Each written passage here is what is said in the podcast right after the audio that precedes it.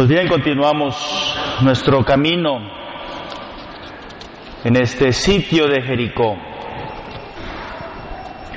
Entramos en esta tercera etapa hablando de los sacramentos al servicio de la comunidad, de la sociedad, como son el matrimonio y el orden sacerdotal. Recordando que los sacramentos son esos signos eficaces donde recibimos la gracia santificante, instituidos por Cristo, para darnos la gracia. Y por los sacramentos Cristo me toca, lo que decimos ayer, Cristo me toca, así como la gente en el Evangelio quería tocar a Jesús para recibir sanación, curación, pues en el sacramento del matrimonio, sacramento del orden, también el Señor ahí me da esa gracia, me toca. El matrimonio, la gracia conyugal, es la gracia conyugal propia de los cónyuges, con derecho a los auxilios especiales para el recto cumplimiento de los deberes matrimoniales, guardarse mutua fidelidad y llevar cristianamente las cargas del matrimonio.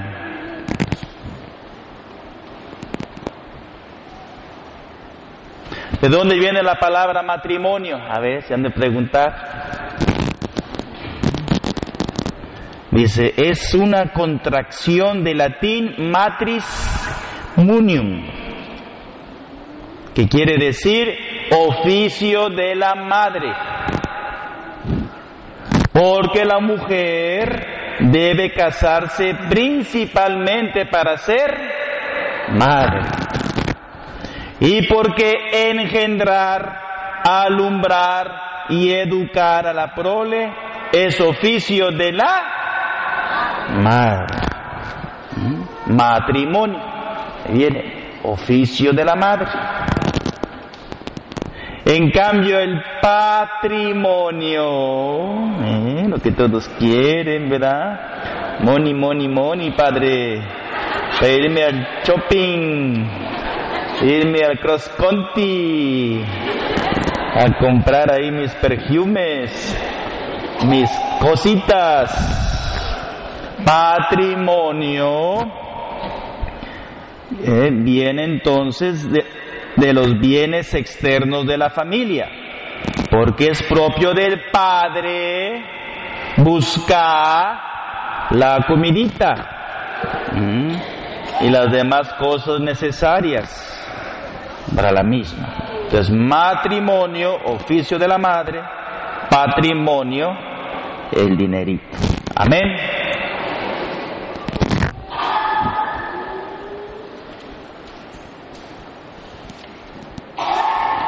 En atención a su esencia, el matrimonio consiste en la unión o mutuo consentimiento de los que lo contraen. Recibe el nombre latino coniungium, de donde sale la palabra cónyuge, que designa a cada uno de los que se han unido bajo un yugo o vínculo común la unión o mutuo consentimiento.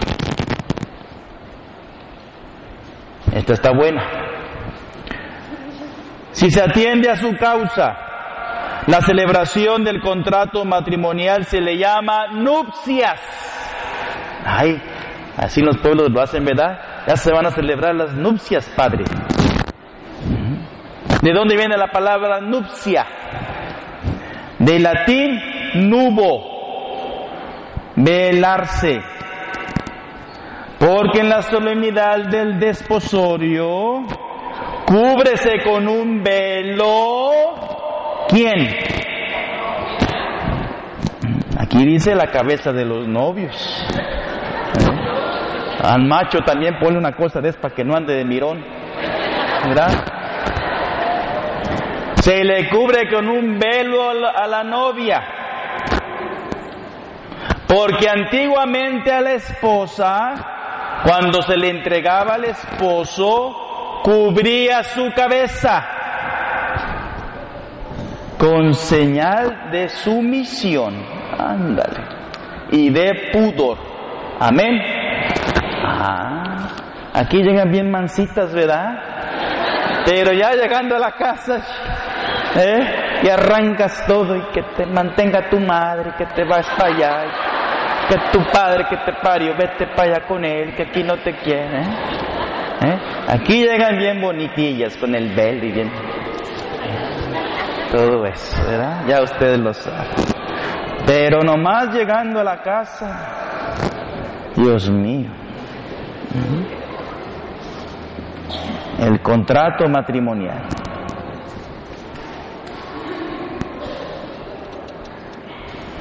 Alianza matrimonial por la que el varón y la mujer constituyen entre sí un consorcio de toda la vida, ordenado por su misma índole natural al bien de los cónyuges, a la generación y educación de los hijos. Fue elevada por Cristo nuestro Señor a la dignidad de sacramento entre bautizados. Ya el matrimonio en el plan de Dios. La Sagrada Escritura se abre con el relato de la creación del hombre y la mujer a imagen y semejanza de Dios. Y se cierra con la visión de las bodas del Cordero, es decir, de Cristo Jesús el Cordero, que se desposa con cada uno de nosotros, con mi alma, mi corazón, Tú y yo somos la novia, la iglesia. Cristo es el esposo, el cordero.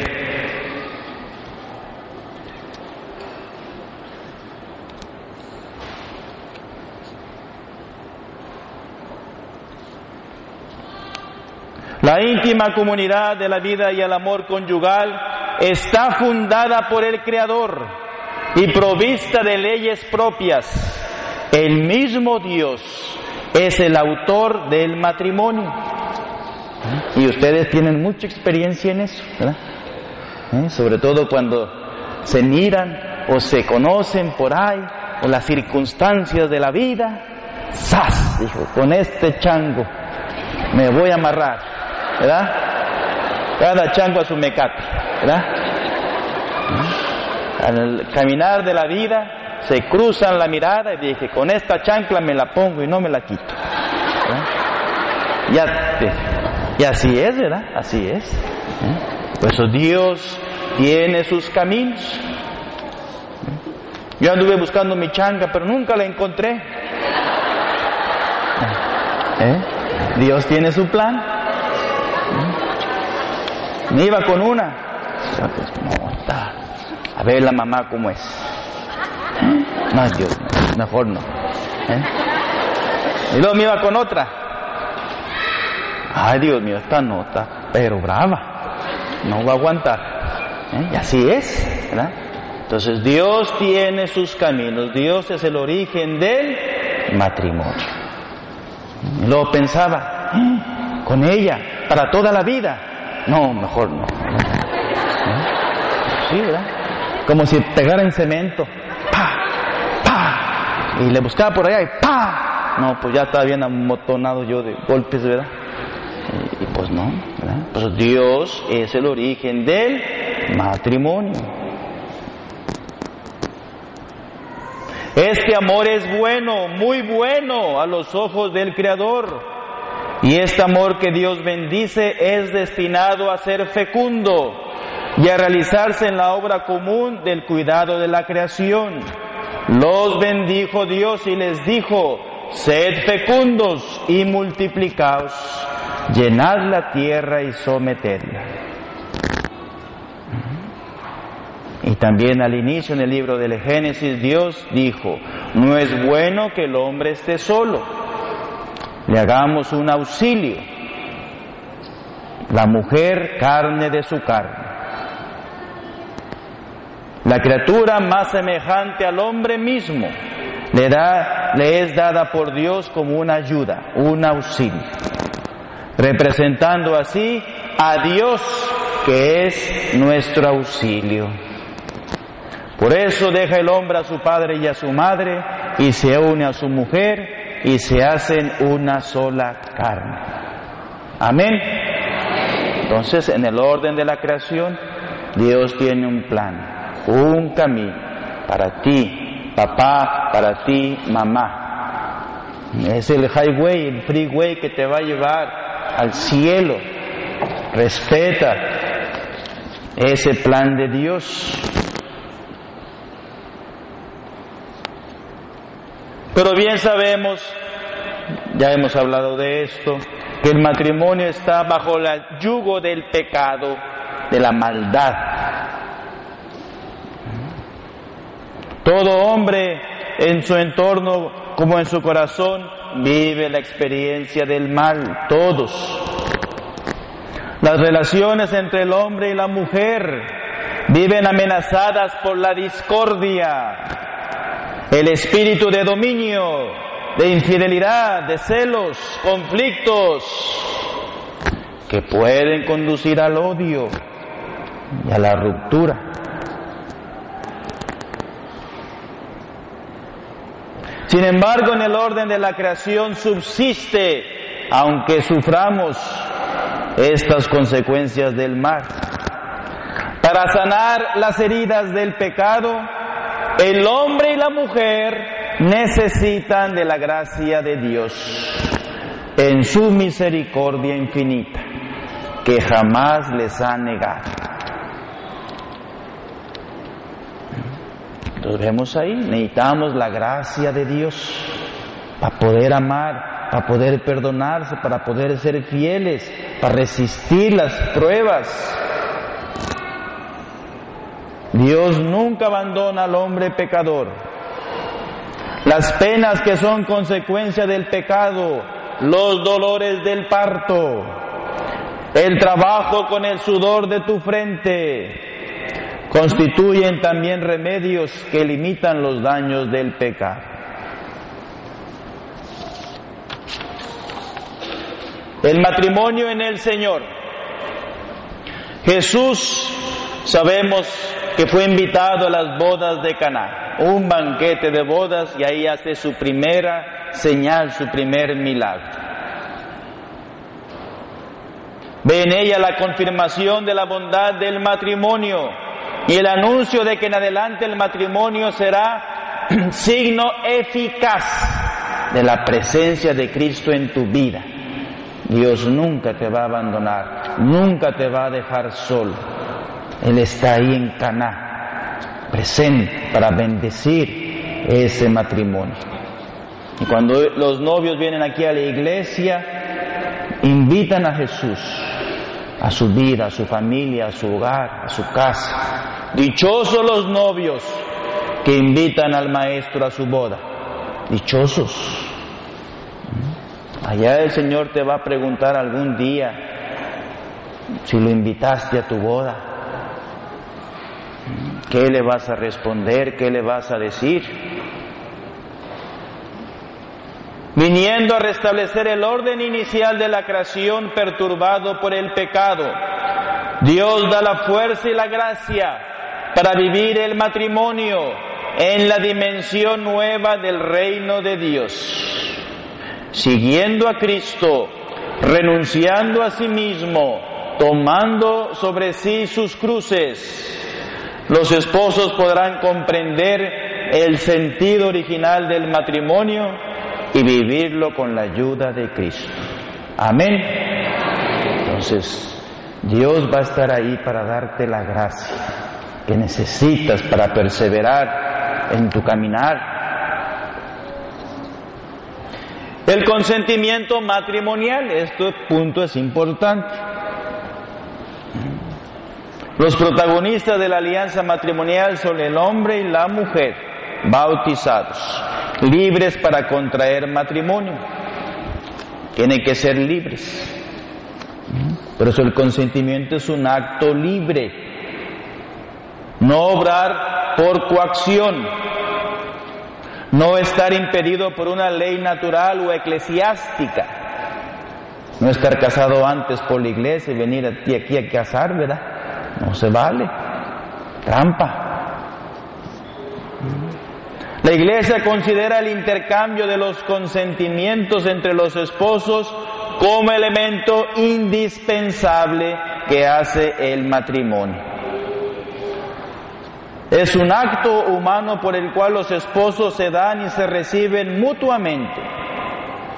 Y es las palabras que se dicen, ¿verdad?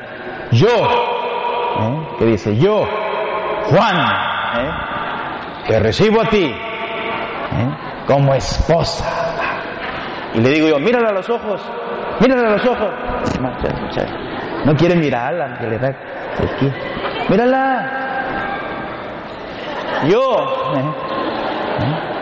yo te recibo a ti como esposa y me entrego a ti. Ah, yo estoy. ¡Mentira! ¡Pura mentira! ¿Eh? ¿Eh? Y prometo serte fiel. Chihuahua. ¿Eh? En la salud y en la enfermedad. Y amarte y respetar. Dios, el consentimiento. Es un acto libre. Y los dos tienen que decirlo de verdad, de corazón.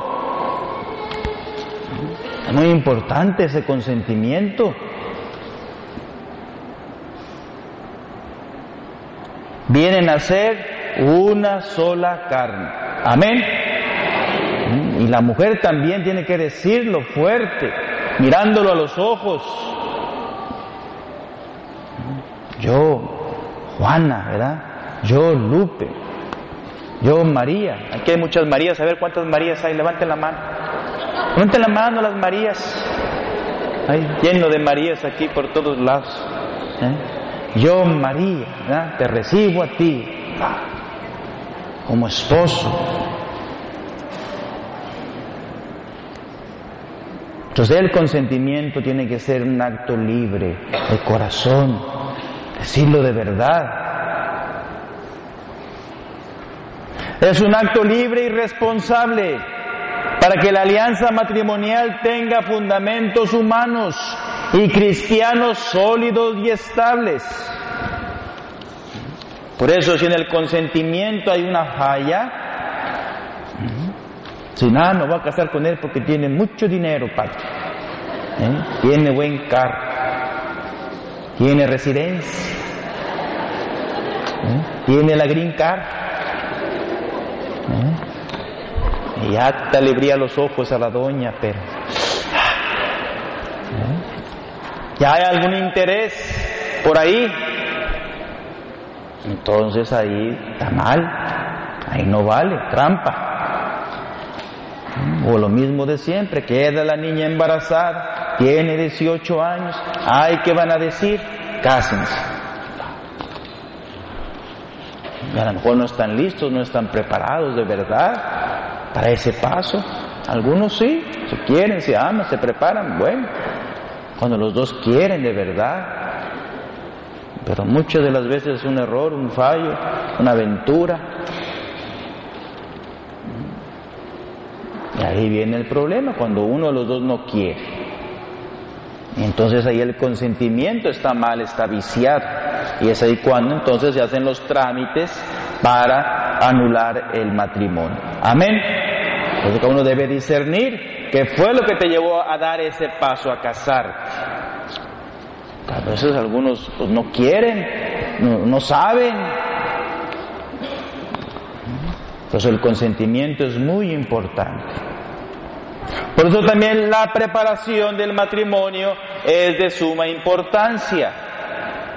Los jóvenes deben ser instruidos adecuada y oportunamente sobre esta dignidad, tareas y ejercicio del amor conyugal. En el seno de la familia deben ser educados en la castidad, con un noviazgo honesto, preparándose al matrimonio. Muy importante la preparación. Yo me llevé 11 años preparándome para ponerme esto. A ver cuánto se preparan ustedes, un año, dos años, seis meses. y están enojados porque hay que ir a la iglesia y a ver al padre, que esto, que el otro, que los papeles, ay, que ya no aguante, ¿para qué tanto cosa? Ahí está. Ay, que retiro, ay, que para qué retiro. ¿No aguanta? No, hay que prepararse bien. Si no, ¿cómo va a aguantar la riata? ¿Truena? Al primer jaloncito, ¿verdad? Ahí están ya enojados, peleados.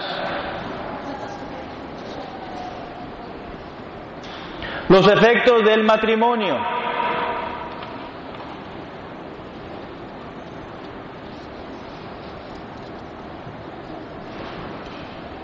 El matrimonio válido se origina entre los cónyuges con ese vínculo perpetuo y exclusivo por su misma naturaleza. Ahí son fortalecidos y quedan como consagrados el uno para el otro. Así como yo estoy consagrado, ¿verdad? Con mi Jesús, con mi Señor, con Rey de Reyes. Uno se consagra a Él totalmente, por lo mismo, al venir aquí ustedes a, la iglesia, ya se consagra, son sellados, son tatuados ya. Así como la pintura en la piel, ahí se, se amacha, se agarra, se prende el tatú ahí. Pues así ustedes dos ya son una sola carne. O ese vínculo. Este vínculo es una realidad ya irrevocable, irrevocable y da origen a una alianza garantizada por la fidelidad de Dios. Así como Cristo nos ama hasta morir en la cruz y se entregó por nosotros, derramando su sangre en la cruz, nos ama con amor eterno, el amor de Cristo por mí, pues ese mismo amor tienen que tenerse ustedes, el esposo y la esposa, ayudados con la gracia de Dios a perseverar a perdonarse, a amarse, a ser fieles, a entregarse el uno al otro, a morir a sí mismo. Cristo es la fuente de esta gracia. Pues de la misma manera que Dios en otro tiempo salió al encuentro de su pueblo por una alianza de amor y fidelidad, ahora el Salvador de los hombres y esposo de la iglesia mediante el sacramento del matrimonio, sale al encuentro de los esposos cristianos.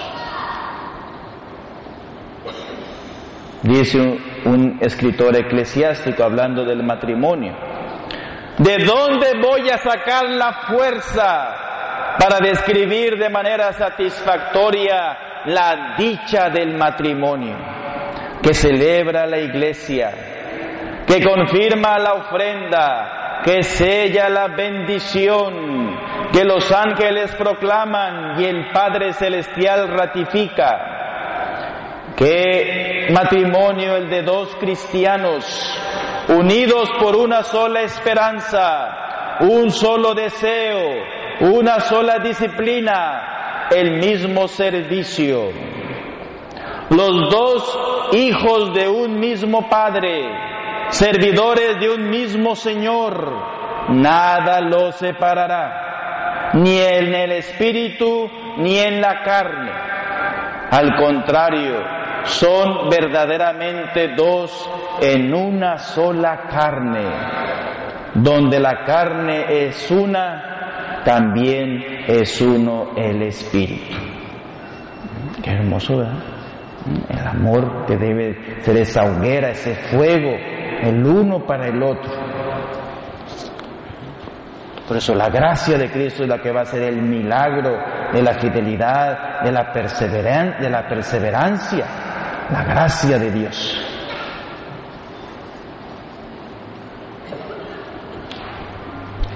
Concluyo con los bienes y exigencias del matrimonio.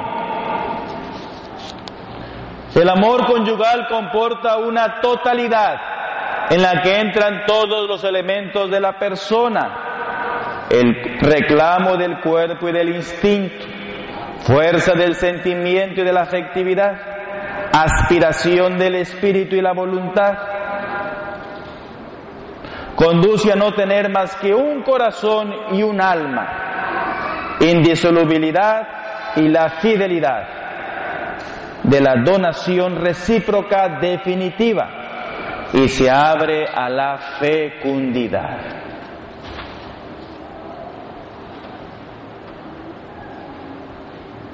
la unidad y la indisolubilidad, qué importante es. Ya no son dos, sino una sola carne. Están llamados a una donación total. Esta comunión humana es confirmada, purificada, perfeccionada por la comunión en Jesucristo, dada mediante este sacramento.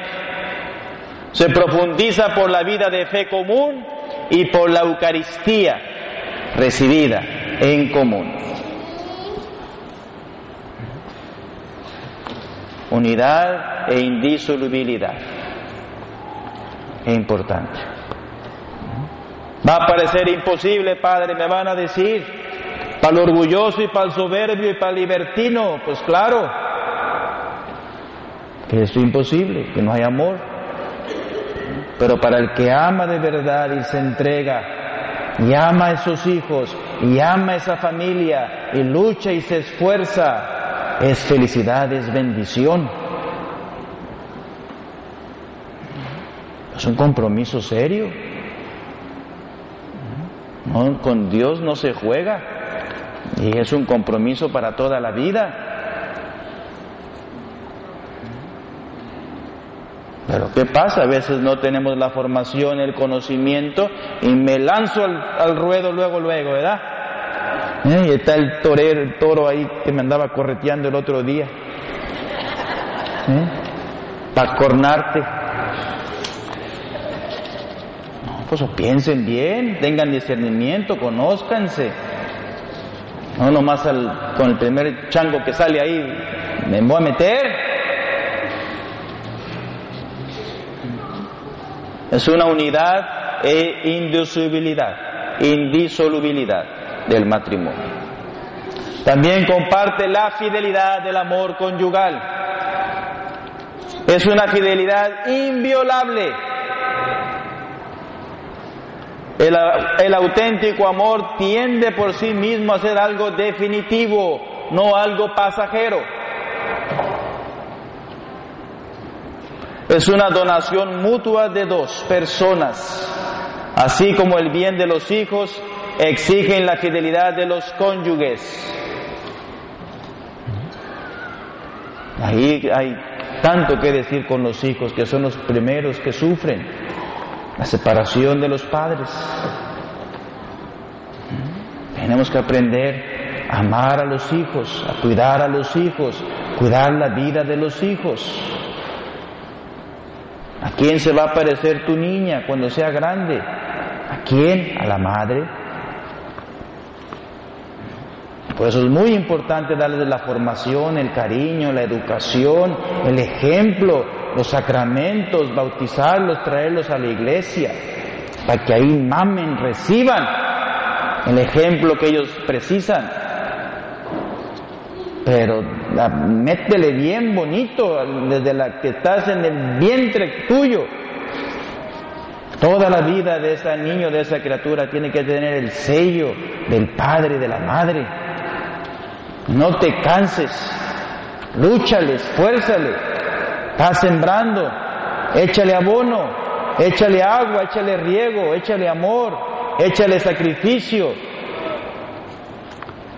No te separes de ellos, Ámalos y abrázalos como a tu propia carne, como a tu propio cuerpo.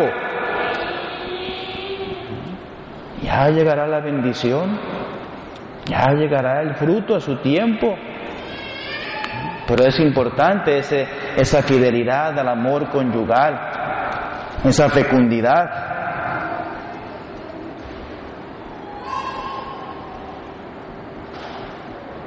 Los hijos son el don más excelente del matrimonio y contribuyen mucho al bien de sus mismos padres. El mismo Dios que dijo, no es bueno que el hombre esté solo. Creced y multiplicaos. La fecundidad del amor conyugal se extiende a los frutos de la vida moral, espiritual y sobrenatural que los padres transmiten a sus hijos por medio de la educación. La educación cristiana. Y eso es lo que se comprometen también los papás, a procrearlos y educarlos según la fe de la iglesia. Amén. Pues pidamos al Señor en este día, sexto día del Jericó, para que derribe toda muralla de infidelidad. Que las mujeres son bien canijillas, ahí están el exnovio pensando aquí, ¿verdad? ¿Eh? Ahí traen el amiguillo, ahí traen el, el otro. Arráncalo ya de raíz. No dejes que ahí la curiosidad y los mensajillos y todo, y ay, ay, pensando en otras cosas. ¿Ah?